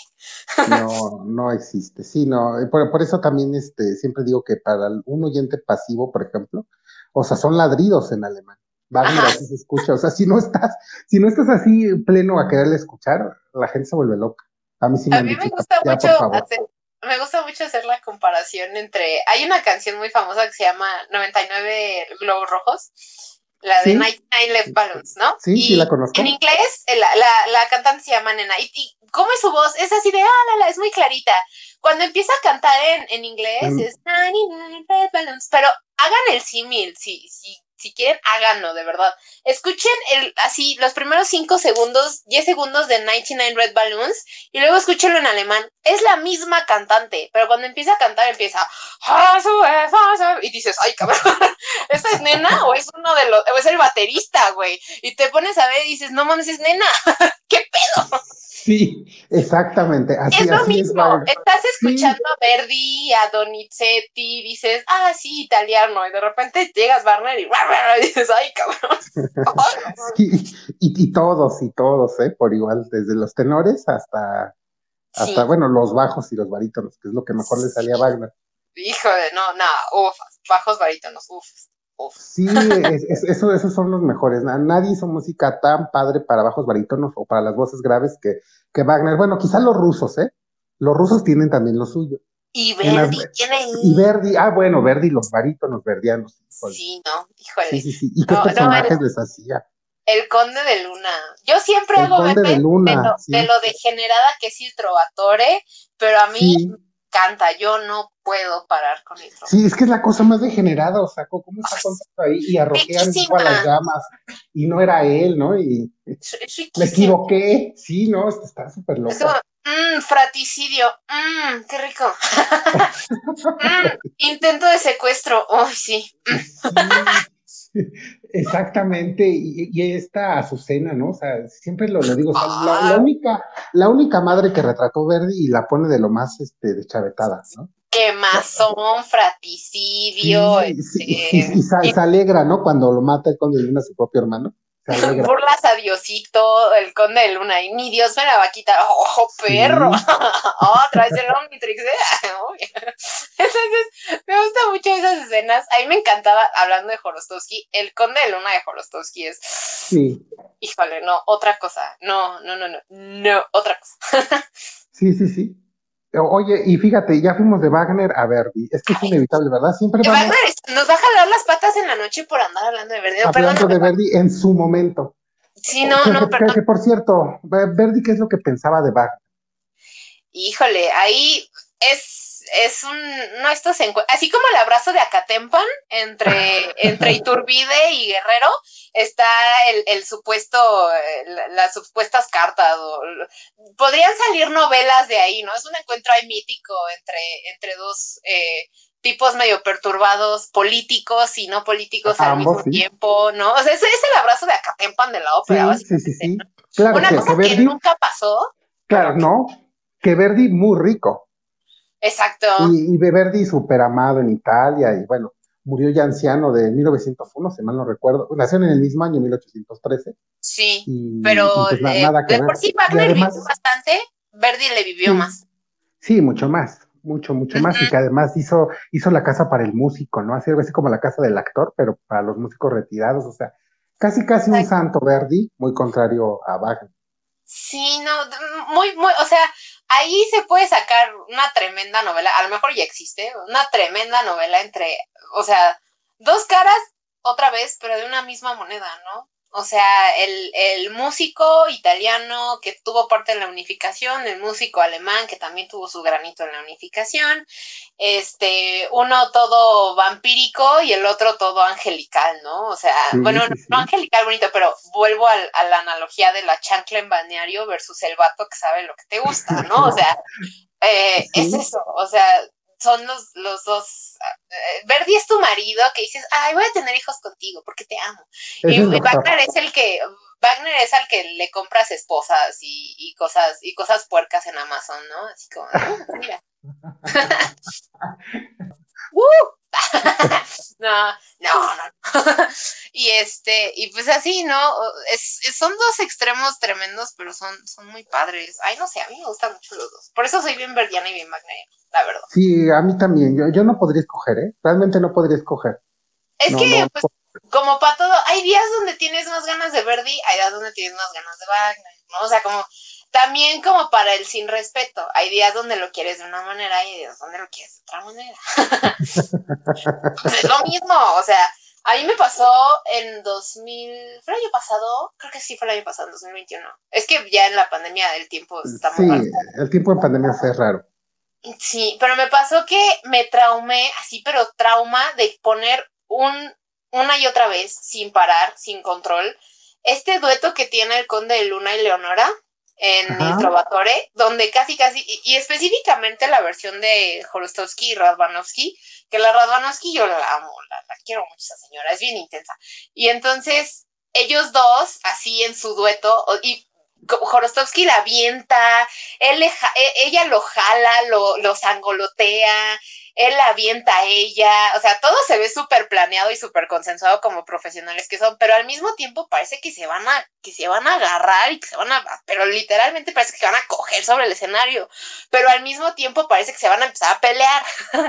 Entonces, esa parte a mí me encanta y te la, vuelvo a lo que decía más o menos con Mozart, ¿no? Verdi te lo da un poquito, Wagner te lo da todo el tiempo, o sea, Tristán y Solda, eh, eh, Parsifal, incluso ahí Parsifal y Anfortas y eh, Kundry y Parsifal te lo está dando, ¿no? Ahí los dos todo el tiempo. no, te, lo da y parece que se van a pelear, parece que se van a empezar a golpear, parece que los cantantes se caen gordos, pero al mismo tiempo se ven muy profesional, muy consensuado todo, pero al mismo tiempo, o sea, Wagner te lo da todo el tiempo, golpe tras golpe tras golpe. Verdi te lo da al final, así bonito, y dices como de... Ah, no, bueno, bueno el, final es espectacular, el final, siempre Verdi haciendo los finales. Pero Wagner te lo da todo, el perro tiempo todo el tiempo, sí, no, no, no. Pero incluso en, las óperas disque menores, que yo creo que Verdi no tiene óperas menores, todas son buenísimas. no, no tiene, incluso en esas que no son tan representadas, pasa lo mismo. Por ejemplo, en Estifelio, que platiqué en este podcast también, hijo, es tremendo la manera en la que termina, así como que la iglesia, esta onda mística. Pero además Verdi le salía muy bien esta, esta parte mística y de iglesias. Tan es así que su requiem, yo me pregunto, ¿cómo hubiera sido un requiem de Wagner? ¿Parsifal se parece al requiem, a un requiem? Es que, ¡ay, perro! ¡Qué buena pregunta! porque, porque fíjate que yo creo que el de Verdi es muy intenso, o sea, hay requiems muy bonitos, requiems muy elegantes, ¿no? Por ejemplo, a mí me gusta mucho el de Foré, el de Foré es precioso, ¿no? Pero el de Verdi es muy intenso, pero intenso. muy dramático. Intenso, intenso de que te gusta, de que sabes lo que te gusta. Pero el de Wagner yo siento que hubiera sido una tremenda putiza. O sea, yo siento que sí hubiera sido como de, y te vas a morir, pero te va a gustar. es como de, ¿qué? yo quedé pensando, pero ¿cómo hubiera sido si hubiera hecho un Requiem entonces? Imagínate. Un Requiem, sí, no hubiera sido una cosa brutal, hubiera sido un ataque frontal. Y dependiendo de cuándo lo hubiera compuesto, ¿no? O sea, porque ah, de hecho... De hecho, si hubiera sido al final, puta, no, hubiera sido una cosa tremenda, súper religiosa, súper, pero acá con una dimensión, con una dimensión mística durísima, o sea, con una visión religiosa durísima, como Parsifal. Pero, por ejemplo, em, cuando estaba escribiendo el anillo, el libreto en el 48, al mismo tiempo, el gemelito del, del anillo, y eso es algo que poco se sabe, escribió un sketch, un primer borrador, digamos, de una ópera que quería hacer de Jesús de la última vida, de los últimos días de vida de Jesús. Entonces, eh, se llama Jesús de Nazaret, Jesús von Nazaret. Y Jesús von Nazaret es una cosa bien densa. O sea, hay una parte del sketch donde literalmente es la religión reinterpretada por Wagner. O sea, con eso, básicamente es toda la religión protestante, o sea, sí agarra cosas de la Biblia, acaso agarra cosas eh, exclusivamente del protestantismo, como todo buen alemán, pero las escribe como Wagner, ¿no? O sea, básicamente es la interpretación wagneriana de, del protestantismo. Es una cosa brutal y súper filosófica y anarco, anarco, anarco izquierdista rara, no sé cómo decirlo, o sea, eh, Feuerbach ahí, Proudhon y su propiedad, o sea, todo está ahí bien denso. La forma. o sea, o sea, la, o sea, la última la última tentación de Cristo se queda tonta a comparación de sí, no, eh, la forma en la que habla de Jesús, habla del amor, O sea, es todo amor, pero no, no, no es amor así como de, ay, el amor bonita, no, no, no. Es un amor de ese de, cuando el hombre y la mujer se aman, no se tienen que pertenecer por contratos de matrimonio, que no sé qué, o sea, sí, denso, ¿no? Por eso Votan es el que tiene todos los contratos y las reglas en el anillo, ¿no? Son nociones filosóficas muy y se, acuesta con, y se acuesta con todas, ¿no? Se lo dice a... a sí, se lo dice a su esposa. Ajá, y todos los contratos que tiene la lanza, ¿no? Que al mismo, que al final del día, pues son lo que acaba enredando allá Botan en todo lo que hace. Y así que todo el cagadero son a partir de los juramentos de la lanza.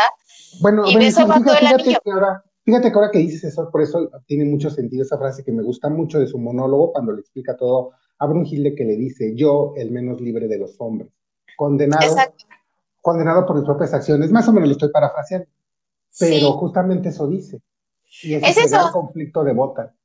Y, y, de hecho, a mí me sirvió para, para la tesis leer Jesús von Nazaret te hace entender mucho mejor el anillo del nivel o sea, ah. porque como son gemelitos, lo que sucede, pero uno digamos que se quedó sin, sin acabar, o sea, creo que ni siquiera es libreto, libreto, es un es un borrador de libreto, son un par de diálogos. Sí, lo, hubieran quemado, lo hubieran quemado el teatro si, si, si sacaba eso.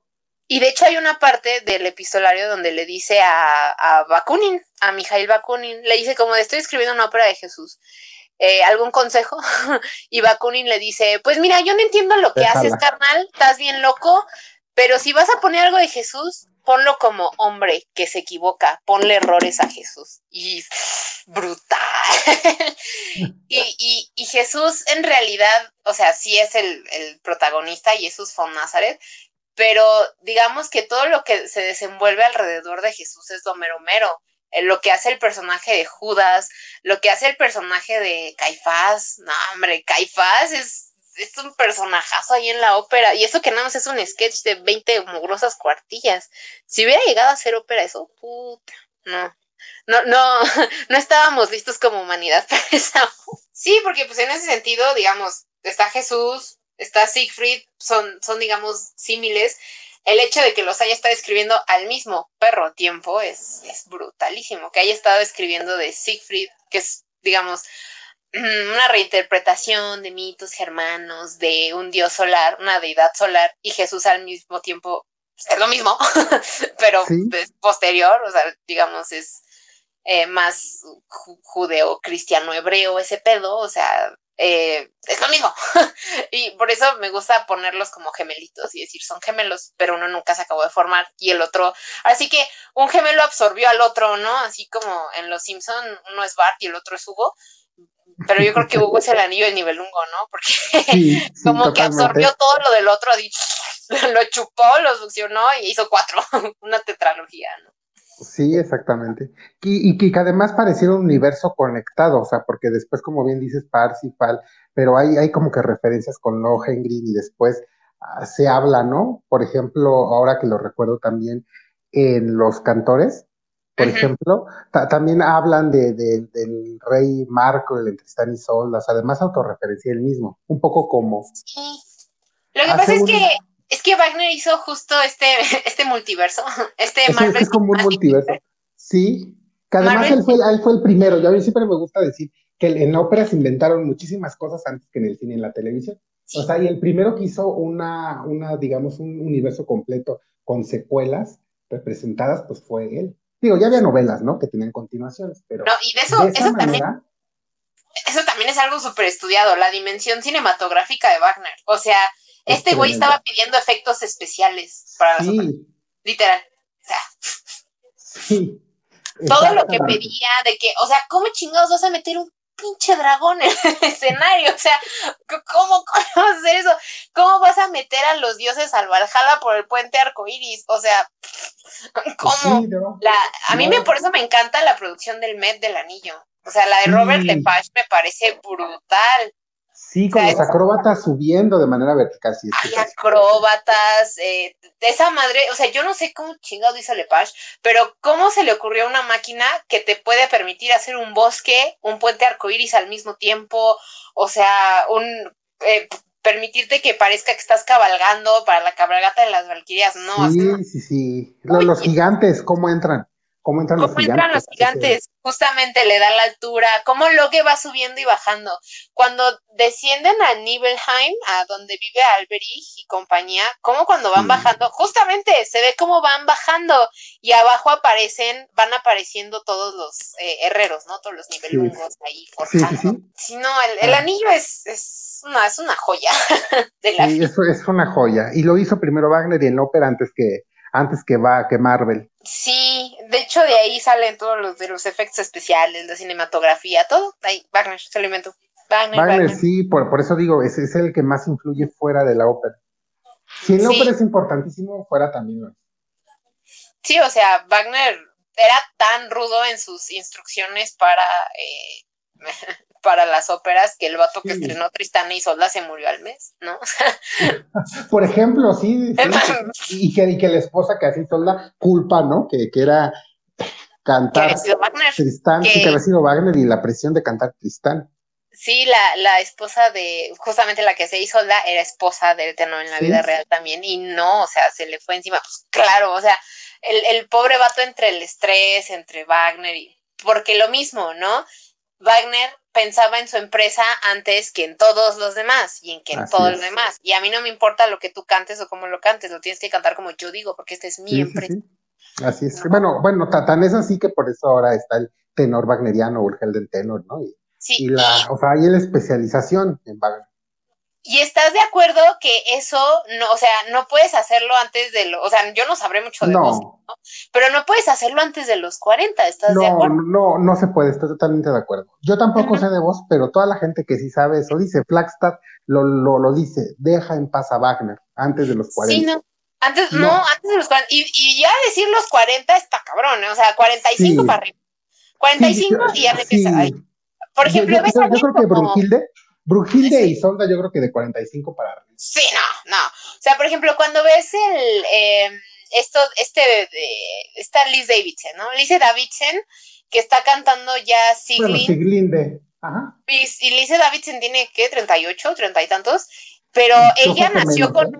ella nació con esa voz, con ese tipo de voz tan gruesa. Sí. ¿no? y pero, pero, no se va a atrever, pero no se va a atrever a cantar Brujilde, yo creo hasta después de los 40, ¿eh? No creo. Y básicamente ella conoce su instrumento, ella sabe, ella es la única que va a saber a qué edad cantar.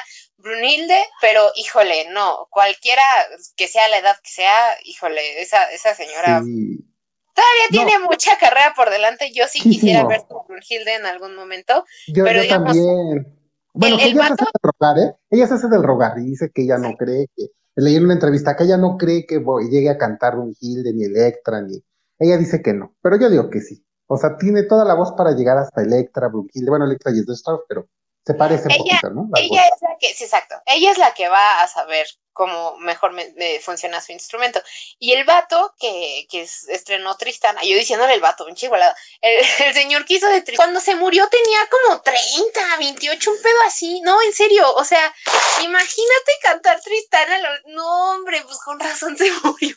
Sí, con razón. Y bueno, bueno, fíjate que en YouTube lo otra vez, porque no sé si sepas que este Michael Spice va a cantar, eh, va a cantar en la Ópera de París, va a cantar Tristán justamente, en julio o en agosto. Sí, lo, va, lo va a cantar, qué intenso. Sí, y entonces alguien en YouTube le ponía, e-, eres muy joven, deberías dejar que alguien más viejo lo cante. Justamente en referencia a esto. Aquí está, Ludwig, se llamaba Ludwig Schnorr von Karusfeld. Ajá. Karusfeld. Perdón, ¿en su alemán? Nació en 1836 y murió en 1865. 29 años. 29 años. Sí, la memoria no me falla. Bueno, eh, eso es para episodio Mil Maneras de Morir, ¿eh? O sea, Tenor se creía, se creía tenor heroico y termina muerto. Pa' pronto. Cantar algo de Wagner, Mil Maneras de Morir, cantar Wagner.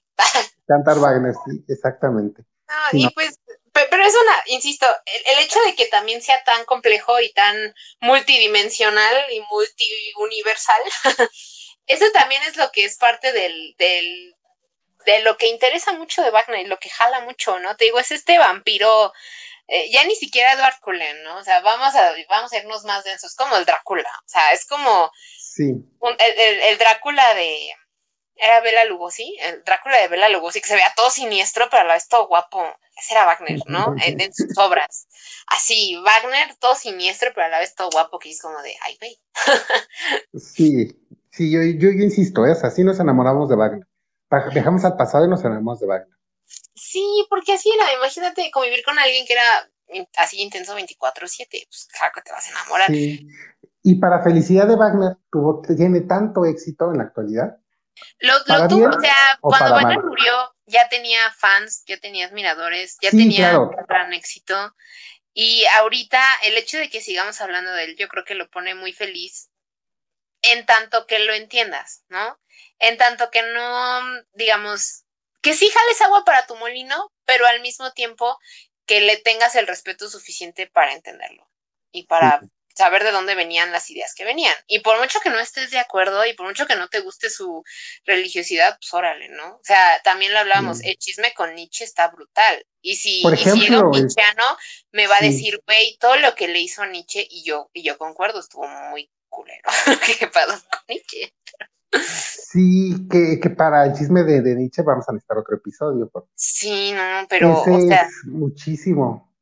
Y lo que le hizo a, a este, este, a Hans von Bülow, ¿no? Lo que le hizo a Hans. Sí, sí, sí, sí, Lo que le hizo a Bessendong, a Otto, ¿no? Se llamaba Otto Bessendong. Otto, sí.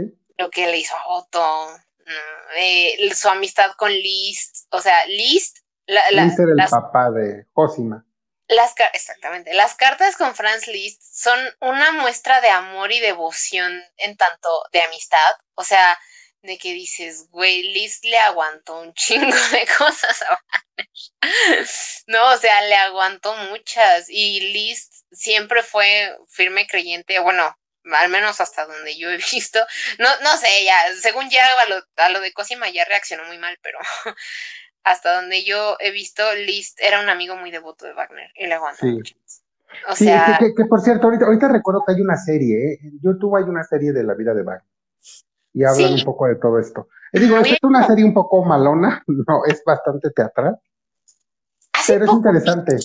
Hace poco vi que iban a sacar un documental que se llama uh, Wagner Mundial o algo así y con el con el trueno de fondo para que lo busquen. Ah, sí, Wagner, ya entendí. Este, ¿cómo se llama? Eh, ay, no me acuerdo, pero creo que ya salió y apenas lo están empezando a distribuir. Es un documental de Wagner, ¿no? Y de hecho hasta recopilan este testimonios de Piotr Bekshala, de Katarina Wagner, ¿no? Este, pero sí está, el tráiler es una cosa tremenda, ¿no? Hasta van a entrevistar a, bueno, entrevistaron, entrevistaron a Thielemann, a la propia Catalina Wagner, y ella sale en el tráiler diciendo, ser una Wagner es combatir contra los clichés todo el tiempo. Ah, por ejemplo, sí, sí, sí, sí, Todo lo que hablamos ahorita, los clichés de Wagner. Todo, sí, lo, los, sí, sí, sí. y que sí que le debía... sí, aunque, aunque muchos judíos famosos, por ejemplo, te recordé Larry David, por ejemplo, lo referencia mucho. Woody Allen o, otro actualmente apestado, por ejemplo, ¿no? Que ama a Wagner. De, él es ese famoso chiste de escuchar 20 minutos a Wagner y te da entrar unas ganas de invadir Polonia. De invadir Polonia, sí. Eso, eso me da mucha risa. La, vez que, la vez que llevé a mi papá a ver la Valquiria del Royal Opera, le dije, ¿qué te pareció? ¿Te gustó? Y me dijo, creo que quiero invadir Polonia. Reímos juntos. Fue un chiste ñoño muy bueno. Bastante bueno, sí, no, es buenísimo. Buenísimo, pero es parte del cliché. Ah, habla, hablando, hablando un poco de los apestados, fíjate. Sí. Que, creo que empiezo a darme cuenta que tenemos un gusto por esos apestados, ¿eh? Pero Wagner en la actualidad no está apestado. No está apestado en la actualidad, ya no. Solo es muy controversial. Sí, y es que te digo, hay que entenderlo, ¿no? O sea, cuando ves lo de Woody Allen, dices, mira, yo, yo no soy ninguna fan de Woody Allen. La única película que me llegó a gustar de él fue Medianoche en París. Pero las referencias que hace a veces me dan mucha risa. Y, y pero cuando ves lo de Woody Allen, dices como de, híjole, no, está, está perro. Bastante. Pero, por ejemplo, hace poco también veía, alguien le decía, creo que a, a una cuenta en Twitter, no me acuerdo quién lo dijo, creo que era una persona andaba diciendo en Twitter que Camille Sansons tenía como fetiches ahí pedofílicos. ¿Ah, este, ajá, que andaban diciendo acá bien puercos y dices como de, mira, Wagner podrá haber sido un chapulín, así como en Los Simpson, ¿no? Mi Homero no es comunista, podrá ser gordo, feo, torpe, tonto, comunista, pero nunca una estrella de porno. Lo mismo con Wagner, ¿no? Es como de, mira, la neta, el príncipe Andrés y Jeffrey Epstein y Donald Trump y toda esa banda, esos de verdad hay gente que merece estar 100% apestada, eh, Putin, etcétera, etcétera. Y luego ves a Wagner que sí dices, güey, mira, si era mala persona, no lo sé. Que si era un chapulín, bueno, cámara, va, va, va, te la compro, ¿no? Pero, ¿cuándo de verdad has conocido a alguien que está tan dispuesto a luchar por lo que quiere en la vida que no le importa ni nada ni nadie? ¿Que te tiene que importar los demás para ser un buen músico? ¿Te tiene que importar lo que digan los, eh, digamos, eh, te tiene que importar la opinión y el juicio de los demás por sobre tu propia obra para llegar a ser un gran artista. Híjole, ¿no? ¿En serio? Qué impresión y qué manera, qué manera de cerrar con, con Wagner, por reflexión. Sí, pasa siempre, ¿no? Digo, con Wagner o estás o lo amas o lo odias. No hay, no, no, no hay de que, ay, pues a veces me gusta y a veces no. Te encanta y te encanta escucharlo cuando lo escuchas o lo odias y odias escucharlo cuando lo escuchas. No hay de otro. Exactamente, con él no hay puntos medios. Y eso está padre, que no haya indiferencia. Sí, en este mundo tan, ya tan soso y tan, y tan neutral y tan, y tan, vamos a no decir y decir cosas para no ser cancelados, Wagner no tenía miedo de nada de eso. Y eso es incomparable. Así es, sí. Bueno, Wagner no fue cancelado, pero casi, casi. Sí. ya lo cancelaron. Sí, no, ya lo cancelaron después. Y ves que vivió cancelado, entonces pues ya no tenía miedo, ¿no? A ser más cancelado ya. Más cancelado no podía vivir Wagner. También es que por eso tuvo que crear su teatro, porque él sabía que si quería hacer todo lo que él quería, tenía que ser en su teatro. Sí, y esa es una visión también muy eh, filosófica o religiosa muy, muy densa. Casi, casi él creó su propio, su propia religión, el Wagnerismo, ¿no? Y es como este episodio de Futurama donde explican que la guerra de las galaxias se hace religión para el año 2000 no sé qué, pues a lo mejor el Wagnerismo para cierto año también se hace religión. ¿Quién sabe? Ya, ya veremos.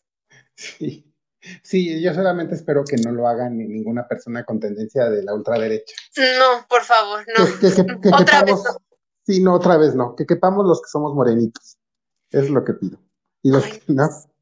Es, horrible eso. No, yo cada vez que veo imágenes del sujeto de bigotito ahí en Baigoi, lloro de la impotencia. Ay, sí, sí. lloro, literalmente lloro, así como de viejo. Sí, es muy triste. ¿Cómo se atreve a hacer todo lo que hizo y encima agarrar a Wagner? Maldito. Sí, lo, lo, ensució para siempre. Me da coraje de esos de señora, esos de, ay, traigo un coraje aquí atorado. Espérame, espérame, mija, espérame. No, aléjame la coca, mija, si no ahorita me va a dar algo. Me va a dar. Pues ahí estamos. Gracias por invitarme a hacer wagneriana, digamos, esto ya lo soy siempre, por siempre, pero que alguien llegue y me diga, oye, tienes un espacio aquí para hablar de Wagner, mira, yo encantada. No, y yo, y yo feliz, y yo feliz. Y yo feliz de tener, y que tú seas mi primera invitada, aún más, y, que sea, y que sea wagneriano. Bueno, la verdad es que no es ningún secreto que, que soy wagneriano. En la introducción de mi podcast es Wagner. Entonces, entonces no es, claro, me gusta en general toda la ópera, porque además ese es otro tema con el que debemos cerrar, ¿no? ¿Qué es, primero, wagneriano o amor? Creo, híjole, es que quién sabe. ¿Qué, ¿Qué es primero? Yo creo que yo soy amante de la ópera primero porque en general toda la ópera, no digo que toda me gusta, pero en todos los repertorios encuentro ópera que me gusta mucho. Pero sí es cierto que Wagner es algo especial, igual que Verdi, ¿eh? Yo creo que están al mismo nivel, en el mismo altar. Entonces, sí soy wagneriano, pero también me gustan muchas, incluso las que Wagner odiaba. No, no tanto como Wagner, sirve el canto ya después de como tres óperas, digo, ya hasta aquí, no puedo más. Sí. Ya no puedo más, sí es bellísimo, no digo que no, es muy padre, pero llega un punto en el que se convierte en algo muy soso, ¿no? Dices, ah, ya, ¿no? Qué ridículo. Algo que no pasa con Wagner. Con Wagner los personajes no los puedes ver ridículos ni siquiera, el, ni siquiera, aunque el actor lo haga mal, aunque sea polillado, no lo puedes ver ridículo. Ni siquiera Sigfrido, ¿no? Ni siquiera Sigfrido, te puede quedar gordo como a mí, pero no, es ridículo, no es un personaje soso. algo que en el bel canto serían los personajes que por favor.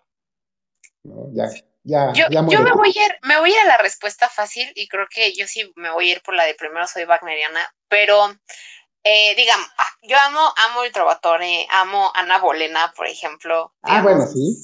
Las amo con todo mi corazón y amo a Verdi con mi corazón.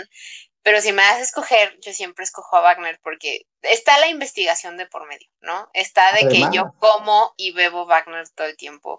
Y de que hay momentos de la vida donde yo he estado súper triste y, y, habrá gente que dirá, ah, estás loca, güey. Pero hay momentos de la vida donde yo he estado muy triste y así el Spotify, el iPod en aleatorio me ha puesto algo de Wagner y de verdad siento que es ese güey diciéndome, cálmate, ¿no? O sea, diciéndome, güey, todo va a estar bien, güey. Y eso y eso no me lo da nadie más. Entonces, Ana Bolena, te amo, te amo Donizetti, te amo Verdi, te amo... Bellini, no sé, Mozart. Te, quiero mucho Mozart, no voy a decir que te amo, pero te quiero mucho Mozart, pero Wagner me da algo más. Me da otra cosa que no sé cómo describir. Entonces, yo primero de que nada soy, soy wagneriana y ya luego viene lo demás. No siempre. Y creo que eso es parte de ser wagneriana, ¿no? O sea, que vives en los extremos, ¿no? Y ahí es donde dices, no, no quiero ni ver a Wagner, hoy me voy a poner a ver a Verdi, pero al día siguiente regresas de rodillas, ¿no? Así como de, hola Wagner, soy otra vez. Sí, sí, no, es que es que pasa, te lo juro, yo sentí remordimiento, dije, todo octubre, Verdi, ¿dónde está Wagner? No, en noviembre hablé de la ópera alemana, y pues digo, tengo que hablar de cómo Wagner lo hizo, y mayo todo Wagner. Y parte de eso es ser wagneriano, o sea, ser wagneriana es o wagneriano o wagneriani es sí. es, es, de lo más es de lo más extremo y es vivir en los extremos y en la intensidad pero al mismo tiempo tener cierto equilibrio no yo no puedo estar todo el tiempo escuchando a Wagner no no no, no. puedo me voy a vivir abrumada toda la vida pero al mismo tiempo el irme de Wagner me hace más wagneriana sabes irme y regresar me hace más wagneriana. Muy bien. Pues entonces yo, yo, yo, creo que de aquí nos vamos al manicomio, ya parece. Sí, ya vamos más. Y por un refrigerio, ¿no? Ya. ya. Vámonos felicianos. Está muy bien. Me dio mucho gusto platicar contigo, Meme de la Ópera. De verdad que muchas, muchas gracias por ser mi primera invitada. Sí, no, gracias a ti, insisto, por abrirme un espacio y ser wagneriana. Yo ya lo soy gratis todo el tiempo, 24-7, pero que me den un espacio me emociona porque es sí, porque necesitamos, necesitamos más gente de, en Wagner, necesitamos más Wagner. Porque me parece injusto que en México y en Bellas Artes no tengamos mucho Wagner. O sea, bien poquito. Entonces necesitamos más gente que, que vayamos, ¿sí, no? Ahorita mismo estaba pensando eh, que, que, los escuchas se tomen un shot cada que alguien de aquí dice Wagner, un hambre, peda tremenda. Oh, eso está padrísimo, oye, sí. Hubiéramos, eh, bueno, para cuando hablemos de, de Nietzsche hacemos eso. Uy, sí, y entonces Wagner dijo, espérame, y ya, no, ya cuando acabe, de contar el chisme ya voy a estar diciendo una de guarrada. De por sí siempre digo guarrada. y justamente para seguir las guarradas del 9 de la ópera, en Twitter estás como el 9 de la ópera, en Instagram también el meme de la ópera. Y también estoy en Facebook, pero en Facebook nadie me pela, ¿no? Porque tengo como, tengo como 200 likes y puras tías ahí, si acaso cinco, seis personas cools. Entonces también estoy en Facebook y de hecho también estoy en TikTok. Pero ah, mira. el meme de la ópera en todas las plataformas, el imagen roja, este, hay el logo rojo y blanco, por si sí, De, todas formas, yo voy a, voy a colgar todas tus redes en la descripción. Y pues bueno, si quieren seguir escuchando las guarradas de Nueva de la Ópera, siempre divertidas, eso sí. Uh. Síganlo, por favor. Reseñas y todo, vámonos. También las reseñas que son espectaculares. De Parsifal, con eso van a entender por fin. Espero que sí. por fin entenderán qué onda con Parsifal. De verdad que qué divertido, ¿eh? Ese, me gustó mucho. Sí, a diferencia... ¿Cómo? a diferencia de mí, que sigo sin entenderla. Ah, bueno, no, yo sigo sin entenderla, pero me divertí mucho, eso es importante. Ah, sí, eso. sí, no. Pero bueno, un gusto, meme de la ópera. Igualmente, y bueno, ahí, ahí estamos para cualquier meme, sugerencia, este, queja. Por supuesto. No, y nos tenemos que volver a reunir posteriormente. Y a través de este podcast. Claro, Nietzsche. Uf, no, voy a traer hasta citas. ¿A quién? Hasta citas, evidencias, cartas. Ah, sí, sí, sí, porque eso está buenísimo. Wagner contra Nietzsche. Uy, la cuarta intempestiva, ¿no? Uf, sí, sí, súper sí.